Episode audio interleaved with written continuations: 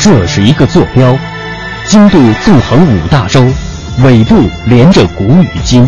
这是一颗水珠，迎着阳光折射不同的语言与文明。打开沟通与对话的大门，感受智慧的神奇与伟大。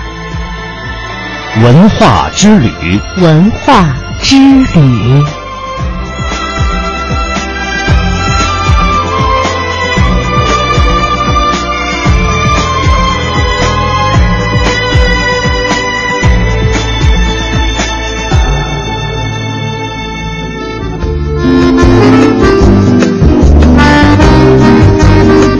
探寻文化渊源，感受文化魅力。各位听众朋友，欢迎大家来到我们的节目当中。你正在收听的是来自于中央人民广播电台香港之声数码广播三十二台为您呈现的文化之旅节目。各位好，我是文燕。各位好，我是郑博。在今天节目的开始呢，我们首先走入到城市文化记忆，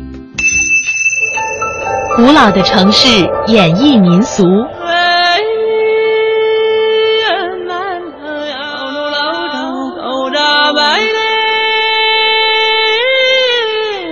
温暖的乐音，风情处处。夜雨蒙蒙，一把伞呀。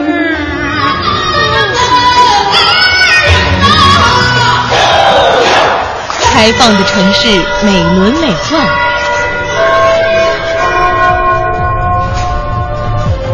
腾跃的脚步，尽情追逐。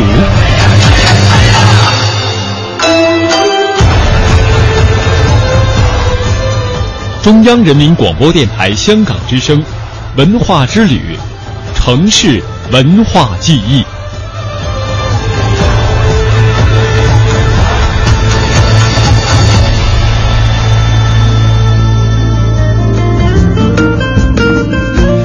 历史文化名城绍兴，有这样一座园林，与其他的江南园林以景观风物取胜不同。这座园林的扬名，是因为曾经在这里留下过一段凄美的爱情故事和两首脍炙人口的诗词，这就是沈园。也许对于古城绍兴来说，能够被人记住的太多太多，但沈园却因为背负着浓浓的爱情与诗情画意而脱颖而出，也为一座城市增添了一抹瑰丽的色彩。那么今天节目当中呢，我们将跟随绍兴台记者的讲述，走进这座有故事的园林。一处私家花园，经历岁月沧桑，至今仍得以流芳，全因为一个千年不老的故事——一首《钗头凤》。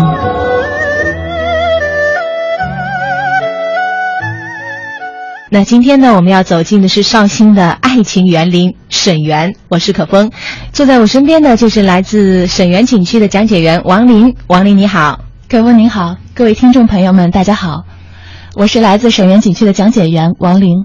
今天很荣幸也很开心，能够通过这样一个特殊的方式，带着大家一起走进绍兴的爱情名园沈园。那我们首先还是要来了解一下沈园的概况。好的。沈园呢，它是南宋时期的一个著名的私家花园，因为它的主人姓沈，所以称它为沈氏园，简称沈园。在宋朝时候的最大规模达到了七十多亩。八百多年的风风雨雨使它几度变迁，曾一度衰败了。到解放初，仅存东北角约四点六亩地。那么我们今天所看到的这个沈园呢，是经过了一九八七年、九四年。以及两千年三次重建以及扩建后形成的这个仿宋式园林，已经基本恢复了宋时的风貌了。我们都知道啊，南方的很多私家花园它都是以景取胜的，而我们的这个沈园，它是以人以事而闻名天下的。南宋时期伟大的爱国诗人陆游曾经在这里发生了一段唯美凄凉的爱情故事。并且在沈园的园壁上题写下了千古绝唱的《钗头凤》，沈园因此历经了八百多年，依然盛名不衰。在我们大多数人的印象当中，沈园讲的就是陆游和唐婉的故事。没错，那我相信呢，大家再听一遍还是会不胜唏嘘。希望王林的讲述能够带我们回到从前。那么接下来呢，小王就为大家来讲一讲陆游和唐婉的这段爱情故事。相传陆游是在二十岁左右的时候，他娶了同族的表妹唐婉为妻。陆游呢是英俊豪爽，才华过人，而唐婉也是容貌出众，通晓诗词，在当时的绍兴是典型的才子和才女啊。但是作为媳妇儿的唐婉却一直得不到婆婆的欢心，这主要呢是有两方面的原因比较得到认可的。一方面是因为他们婚后常常沉溺在诗书唱和、绣花扑蝶，将功名利禄是都抛在了脑后啊。陆母无法容忍这一点，认为这样是影响了儿子的学业和前途的。其次是因为婚后两年了，唐婉都一直没能为陆家添丁生子。古代人非常看重这一点，认为子女不孝有三，无后为大。所以最后是迫于父母之命，两人是无奈分离的。我想可能是缘分未尽吧。按照当时的惯例，我们这个私家花园，它在每年的三月初一到四月初八这一个多月的时间会按例对外开放的。那是一个春光明媚的日子，陆游慕名来到了沈园，在这里，他与分离了五年之久的前妻唐婉是重遇了。唐婉在征得丈夫赵世臣的同意之后。派家童至九窑来款待了陆游，诗人酒入愁肠，倍感惆怅啊。沈园的春天还一如往常一样，可是如今呢，却早已物是人非了。所以他百感交集，即兴在沈园的园壁上题写下了千古绝唱的《钗头凤》：红酥手，黄藤酒。满城春色宫墙柳，东风恶，欢情薄，一怀愁绪，几年离索。错，错，错。春如旧，人空瘦，泪痕红浥鲛。桃花落，闲池阁。山门虽在，锦书难托。莫，莫，莫。一个人在兵荒马乱的分离中，这半面铜镜，漂泊经年，又重圆如新。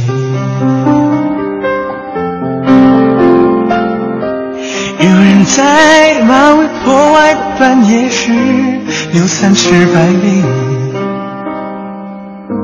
秋风吹散清晨的宿命。有人在干涸皲裂的池塘中，建立遗恨，用口中泼墨，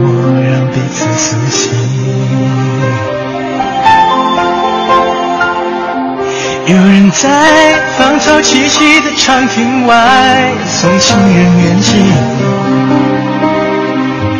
落日照着花蝶的眼睛。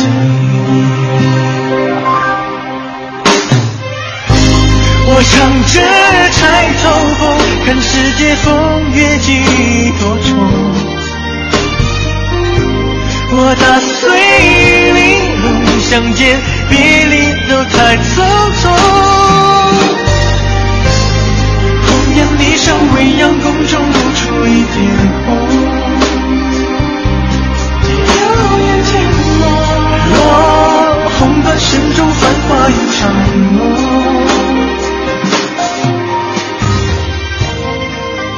相传唐婉看到这首词后，十分的伤感，回到家中彻夜未眠，鹤此一阙。世情薄，人情恶。雨送黄昏，花易落。晓风干，泪痕残。雨间心事，独语斜阑。难，难，难。人成各，今非昨。病魂常似秋。千锁，角声寒，夜阑珊，怕人询问，咽泪。装欢。满满。满。我打碎玉玲珑，相见别离都太匆匆。即使到了今天，作为看客的我们，读了那些诗句，仍然能够体会到陆游和唐婉当时的那份凄凉和怅惘。不过，沈园除了让我们能够在这里纪念陆游和唐婉的这段凄美的爱情故事，其实也可以看到很多迷人的风景。春夏秋冬都可以找到独特的景致。没错，嗯，其实沈园四季都是美景啊。那么可风，你可发现了，我们沈园里头有一种植被非常多。应该就是梅花吧？没错，冬天的时候，我为了去看梅花，还特意去了好几次，是吧？嗯，那沈园最多的植被就是梅花了。嗯，因为陆游一生非常钟爱梅花，他觉得梅的这个高贵的品格和它的气节是惺惺相惜的。嗯，所以沈园冬天有一个非常美的景色，就是踏雪寻梅。希望各位听众朋友有机会也能在冬天来感受我们沈园的美景。而且可不，你知道吗？细雨时节来到沈园，也是别有一番风味的。嗯。大家想象一下，绵绵细雨的时候，撑着一把伞，漫步在青石板路上，在钗头凤前驻足，感受这段凄美的爱情故事。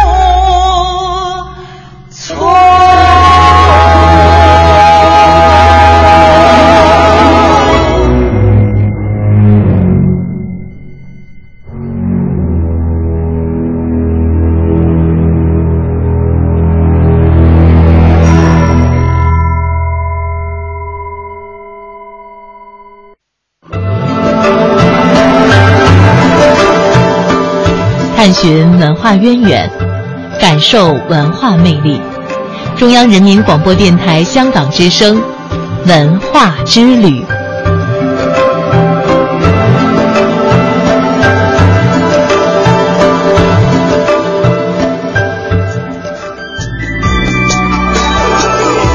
文化之旅，欢迎大家的继续收听。日前，岭南纺织之乡佛山传来了一个消息，随着佛山环保政策的实施，佛山禅城区的纺织行业将转型升级，今年年底前进行搬迁。禅城中心城区今年年底将再无印染企业。纺纱织布声日夜响，养桑种蚕地随处见。其实早在南宋后期啊，呃，佛山的纺织业已经开始生产了。那么到了清中叶开始，更加成为岭南三大纺织基地之一，丝织与土布共筑佛山纺织大业。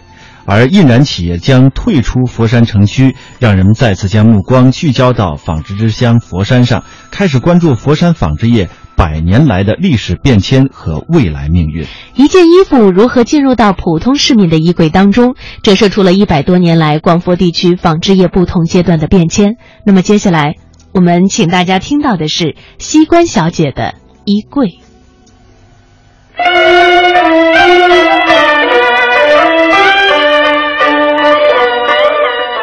站在如今熙熙攘攘的十三行路上，时光流转一百年，老广州城豪华的西关大屋里，西关小姐正在忙着做新衣。上世纪二三十年代，西关小姐风华绝代，身穿一件优雅大方的旗袍，显得含蓄有气质。当时的西关小姐非常讲究衣着，一件衣服是如何从面料变成衣裳，进入到西关小姐家中衣柜里的呢？西关小姐半步不出闺门，每做一件新衣，家中的丫鬟会把裁缝叫到家里，用大托盘盛上各色面料供其选择。当时的上等丝绸面料。大多数来自于佛山的丝织企业，在广州下九路等地方的著名丝绸店里采购丝绸面料之后，放到店里，再由裁缝送到西关小姐的家中。西关小姐左顾右盼，终于选好花色面料了。裁缝连忙量体裁衣。数日之后，一件温文矜持的旗袍完工。西关小姐试衣之后再修改。这个时候，一件新衣才能够进入西关小姐的衣柜中，而一件衣服的广佛之旅，这才算结束。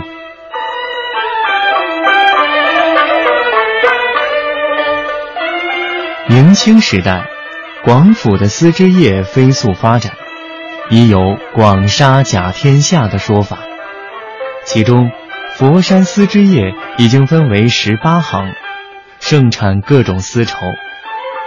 清道光年间，南海开始织造闻名遐迩的香云纱。一八七三年，佛山南海人陈启元。在西桥乡简村创办季昌隆机械缫丝厂，出丝精美光洁，远销欧美，是中国第一家民族资本经营的机器缫丝厂。明清时期，著名的丝织产品有八丝绸、花绫、贡绸、锦缎和香云纱等。据《佛山市志》记载，到了上个世纪二十年代。佛山有祥利织造厂、刘满记织造厂等丝织企业，从事丝织业超过五百人，丝绸销往各地。与此同时，除了上等的丝绸旗袍之外，香云纱也风靡一时。佛山晒粮业在上个世纪二三十年代发展到三十多户，工人一千三百多名。年产良乡绸十四万匹。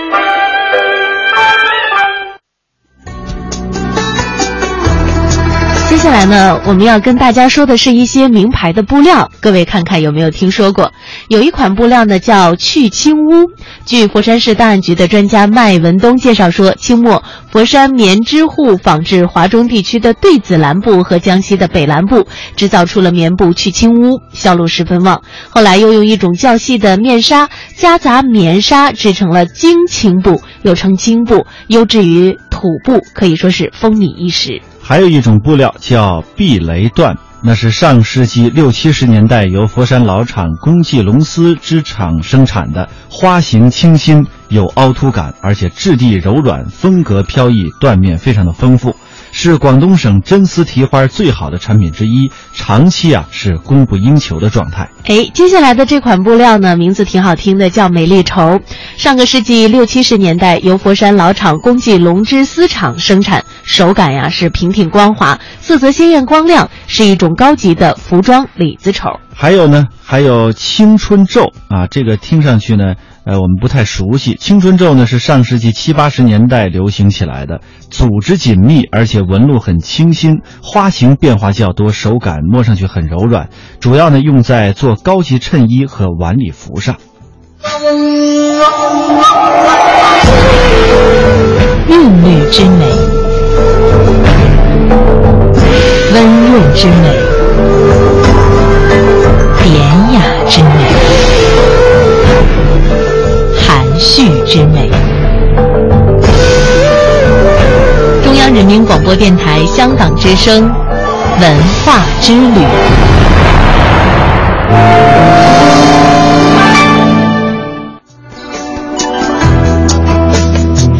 接下来呢，我们给大家说一说最近呀。挺流行的一件事儿叫冰书挑战。嗯，在风靡全球的冰桶挑战之后呢，全球爱书人在网上发起了冰书挑战，要求被挑战的人迅速的列出影响自己最大的十本书，然后再挑战十个人。被挑战的人呢，回答之后再挑战十个人，并且告知原挑战者。哎，那么这件事情是怎么缘起的呢？这个冰书挑战最先呢是在 Facebook 上流行起来的。那么在九月五号这一天，作家翻译家方柏林首先在新浪微博上发了一个帖子。说自己啊，呃，自己的朋友发起了一个阅读挑战，他接受挑战，列出了自己的一个书单，还收集了一些美国朋友列的书。之后呢，香港作家廖伟棠在新浪微博上就接受了这个兵书挑战，也列出了影响自己的十本书。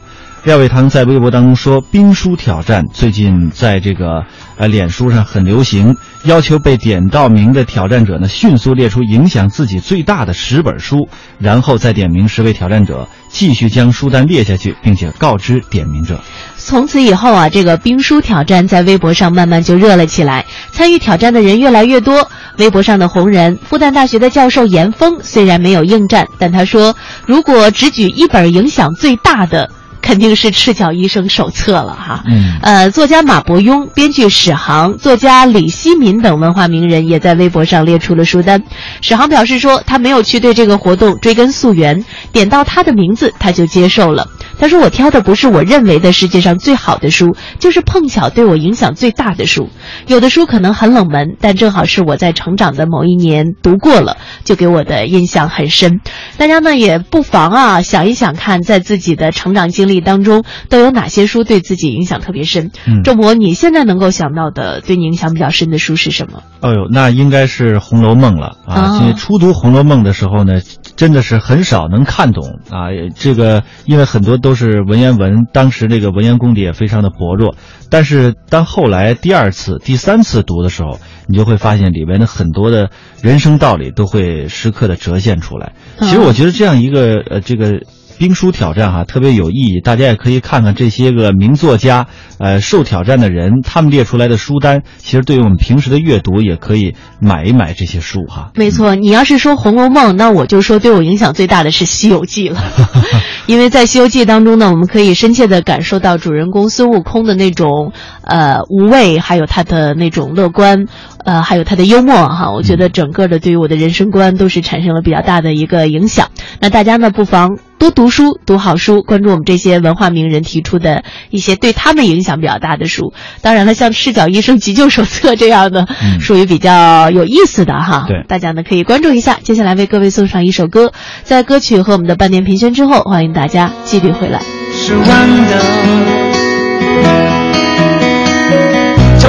想不到，所有都尝得到，最好有多少次与陌生人拥抱，未来中猜不到，前路中找得到，还记得那一次说北京光普照，过得美好，要的骄傲，要自己感觉才知道，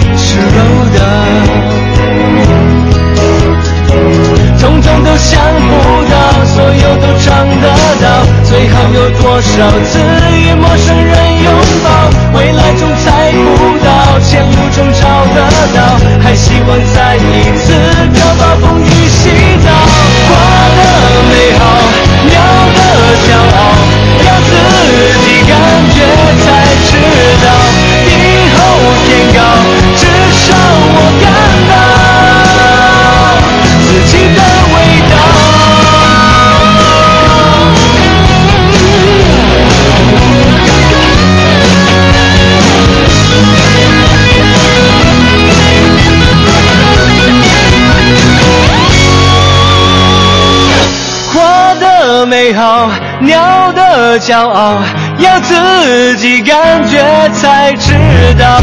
以后天高，至少我感到自己的味道。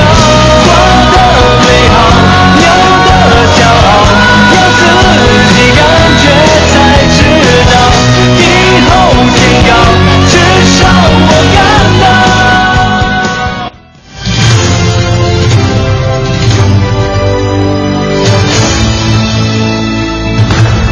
这里是中央人民广播电台香港之声数码广播三十二台，香港之声全天候为您服务。以国际化的视野为您提供权威的新闻信息、丰富的文化知识和周到的生活服务。香港之声倾心打造湘江观潮、中华人物、数字新生活、民歌风尚、珠江瞭望、阳光心灵等精品节目。评说新闻中的道理，论述事实中的缘由。香港之声新闻节目，纵览全球资讯，平息焦点话题。他们如璀璨明珠，点亮历史长河。他们如文明文化节目，共享文化盛宴，欣赏壮美诗篇。歌声随聚散的浮云，从辽阔天空而来。音乐节目唱响五彩华章，拨动你我心弦。从旷野大地而来。纵观生活大千世界，世界。生活服务节目，发现生活智慧，展示多彩人生。寻找独家观点，普通话、广州话双语播出。敬请关注中央人民广播电台香港之声数码广播三十二台。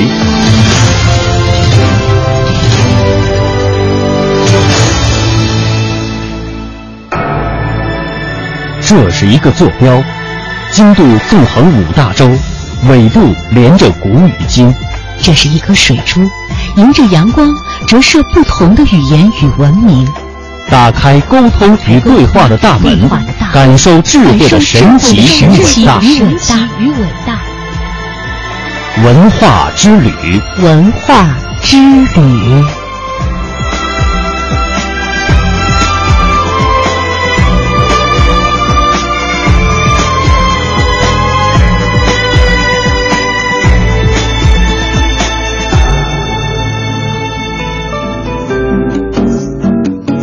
欢迎大家在半点频率宣传之后，继续锁定收听中央人民广播电台香港之声数码广播三十二台为您带来的文化之旅节目。大家好，我是文燕。各位好，我是郑博。接下来呢，我们依然会请出紫禁城研究会的副会长、著名历史学家严崇年先生，为我们讲述故宫的历史与沧桑。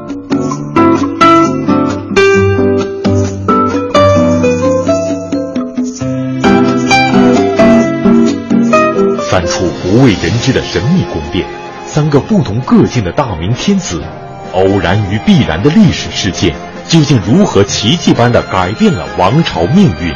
大故宫之宫外三宫。明朝在北京的皇帝共有十四位，他们中的大多数都在紫禁城中处理国政大事以及日常起居生活。不过，其中有三位特殊的皇帝则不然。他们在北京城里竟然还有别的宫殿，这就是明英宗正统皇帝朱祁镇、明武宗正德皇帝朱厚照和明世宗嘉靖皇帝朱厚熜。更为人称奇的是，这三位皇帝个性之奇特、经历之曲折，在整个大明帝国的皇帝中也实属罕见。而他们的个性与经历，又与这三处宫殿有着密不可分的关联。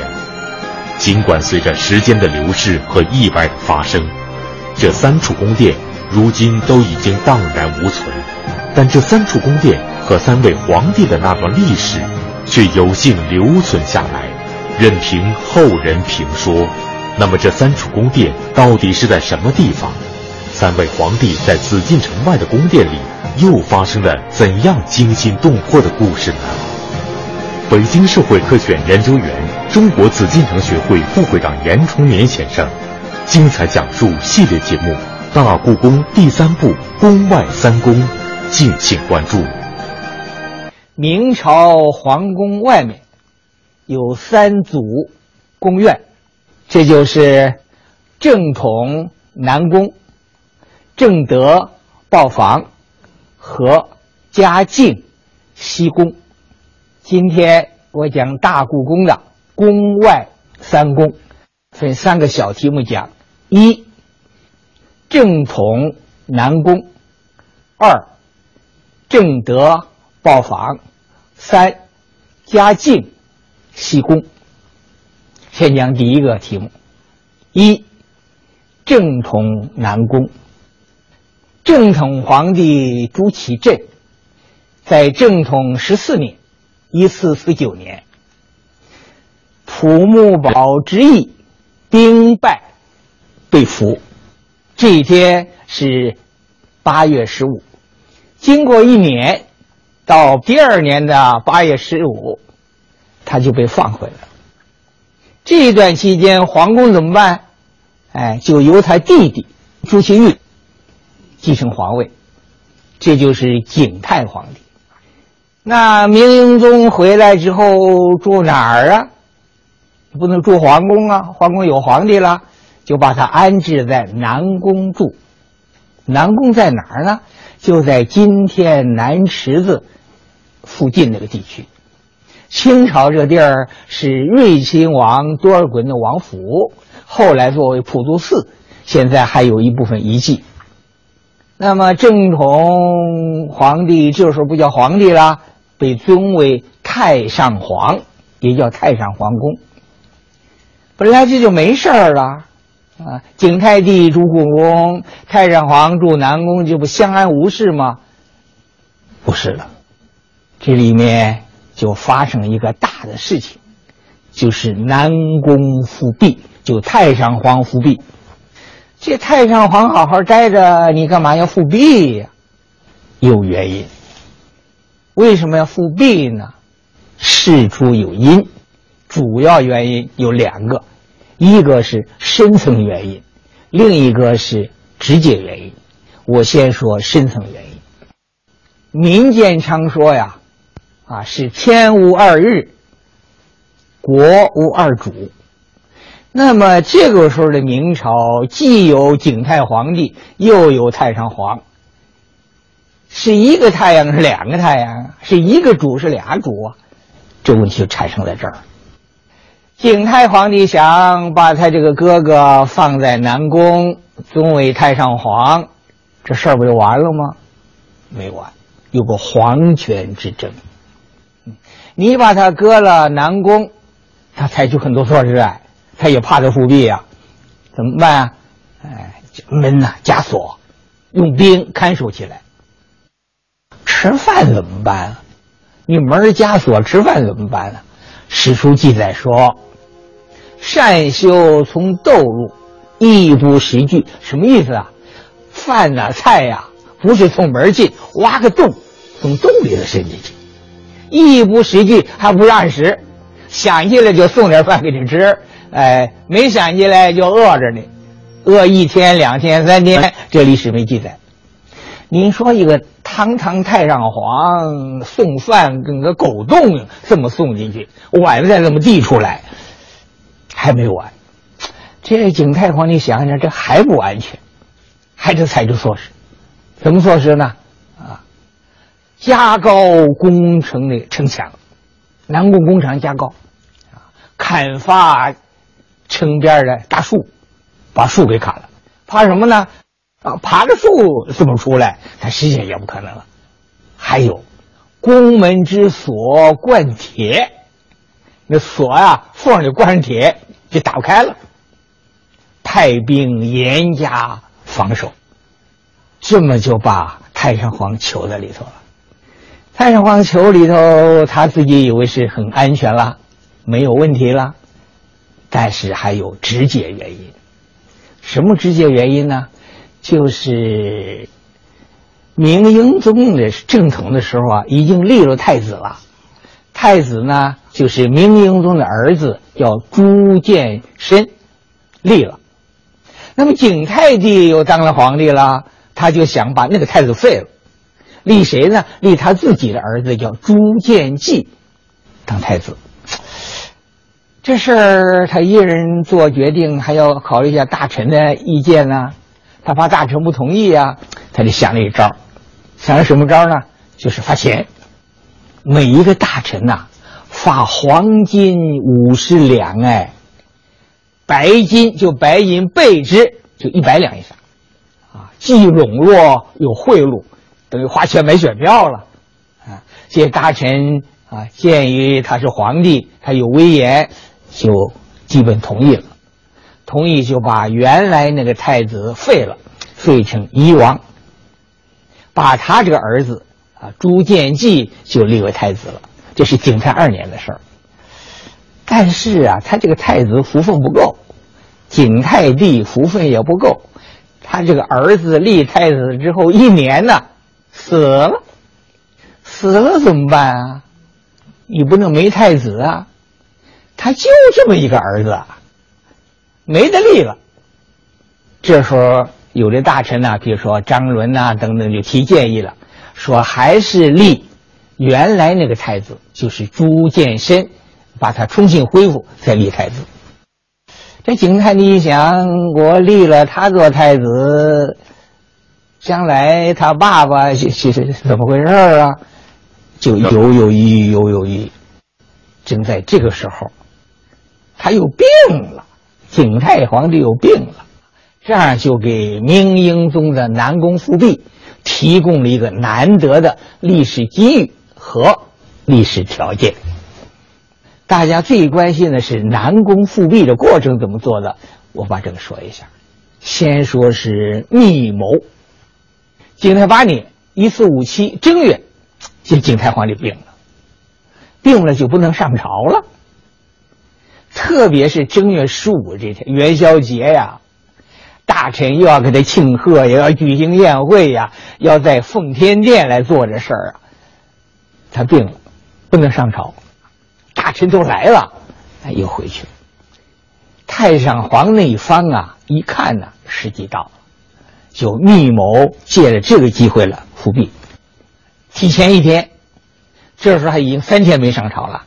提前一天就是正月十四，哎，几个官员就开会，在谁家开会呢？在徐有贞家开会。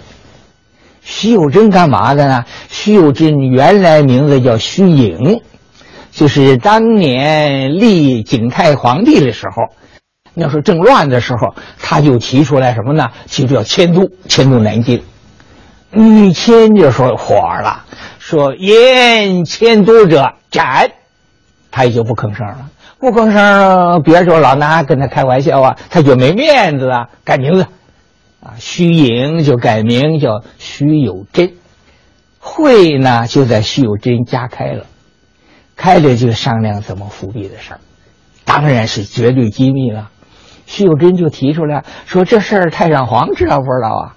比如说以因答以，已经秘密了，通达这事了。他也点头了，说好，那么咱们再继续策划。啊正月十五没上朝，下面这豫壤。正月十六又在徐有贞家开会。徐有贞呐，人到齐了之后啊，就趴在房子上了。趴房子上干嘛？就仰观天象，是真观天象啊，还是个阴谋啊？就另说了。完了，他就从房顶上就下来了。他说了一句话，说：“事在今夕，今天晚上。”不可迟疑，不能晚了。就是对他们南宫复辟的日子，就是良辰吉日，就是正月十六的夜里头。根据什么说？他看了天象了，这最合适。完了，他就跟家人诀别，跟家人就说，说的很凄凉啊，说事成，社稷之利；不成。门户之祸，说这事做成了啊，江山社稷有利，就是明中复辟成了；不成，门户之祸，那么徐有贞和相关的人就得灭门了，灭九族啊。他又说：归人，不归鬼也。胜利了回来，我当时活着是人回来了；失败了。那不就杀头了吗？就变成鬼魂了。啊，就是他这个政变呢，是抱着杀头和灭门的这么一个政治风险来做的。南宫设施严密，守卫森严，抱着必死决心的徐有贞等人会怎么做？这样就是政变事先都秘密做好准备的啊！夜来四更天的时候，四鼓的时候。就秘密的就到了南宫，南宫那个大门打不开呀，钥匙也不行啊，锁着缝挂着铁了，事先准备好那大木头吊起来撞着门，也撞不开，找了几个勇士翻墙进去，挖洞，从城墙挖那个院墙挖个洞，这样又挖洞又撞门，里应外合，就把门弄开了。开上就拥进去了，太上皇这时候是四鼓天的时候啊，四更天的时候啊，就点了灯说：“怎么回事啊？配的衣服啊？”说：“快快快，干嘛啊？上辇就抬着轿子来了。”他就还没闹清怎么回事呢，就连推带搡就扶了脸上了。抬起要走上，人太紧张了，就就挪不动腿了，紧张了。正从南宫出来，这不南池子吗？一拐弯不是东华门吗？啊，到了东华门，门卫关着门不让进，说没到开门的时候不能进。啊，这些人就很急呀，就高喊说：“太上皇爷！”说我们抬的是太上皇。那门卫一听太上皇来了，开门嘛，这么就拥进去了。啊，进了多少就到了奉天门，奉天门到了奉天殿了。到了奉天殿呐，就到殿里头那个宝座呀，没安在正中间是挪在一边了。因为景泰帝好几天不上朝了，啊，但也把这个宝座又挪到正中间儿，现在我们看那宝座是固定的不动了啊，当时是这个情况。完了就把这个啊太上皇啊，接着连推再扶再搀着，就把他。坐在宝座上，这个时候天就亮了，那个大臣呢，就就来了，来上朝来了。这是正月十七了，来上朝，在这个奉天殿前头，啊，大臣按照朝班站好了，就等了上朝了。那一敲钟，认为是景泰帝来了。刚要跪拜，里边就喊了，奉天殿喊了：“太上皇复位矣！”就太上皇啊，已经复位了。哎，正殿那几个人呢，就高喊：“万岁，万岁！”喊万，山呼万岁。底下这群臣呢，啊也摸摸着头脑，也跟着喊：“万岁，万岁！”山呼万岁。这么就复辟就算成了。复辟成了，那原来那景泰帝怎么办呢？废了。还废成成王，过了七天呢，成王就死了。死的原因，有的说给毒死了，有的说又生了病，又生气，又害怕，受了惊吓。不管什么原因嘛，我们不管他，反正就死了。葬在哪儿呢？葬在西山，没葬在十三陵。所以十三陵，明朝在北京十四个皇帝呀。是十三陵啊，缺一个就缺这景泰帝，他葬在西山。南宫复辟这件事情啊，历史学家各有各的看法。我觉得就景泰帝来说，他对太上皇有两条可以思考，哪两条呢？留则敬之以礼，否则祭之以鬼。既不敬又不祭，自招祸，天难救。要么你就好好敬了，做太上皇好好恭敬他；要不呢，你就祭他，把他做鬼祭他，也没问题了，也没有复辟这一说了。你既不敬他，又不忌他，通俗就不杀了他，是不是？既不忌他，又不敬他。就是留下祸根了，天也难救你。那么对明英宗来说，他复辟之后呢，改年号叫天顺八年。他是正月十七复辟，天顺八年正月十七死了，很巧啊。做太上皇那几年的时间。我说明英宗啊，他有四个大，嗯，受过大难，吃过大苦，见过大世面，他一直走在蒙古啊，见过大世面，做过大思考，国家事情他在求这几年做思考，所以他复辟之后啊，他有一些建树，譬如说。呃，宫女的殉葬，从他这开始取消了，以后就没有后宫殉葬了。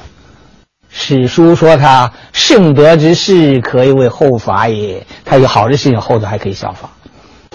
明英宗两次称帝，在大明帝国十六位皇帝当中堪称空前绝后，绝无仅有。一生几经磨难、命运曲折的明英宗，在复辟成功之后，也做了几件颇为史家称道的好事。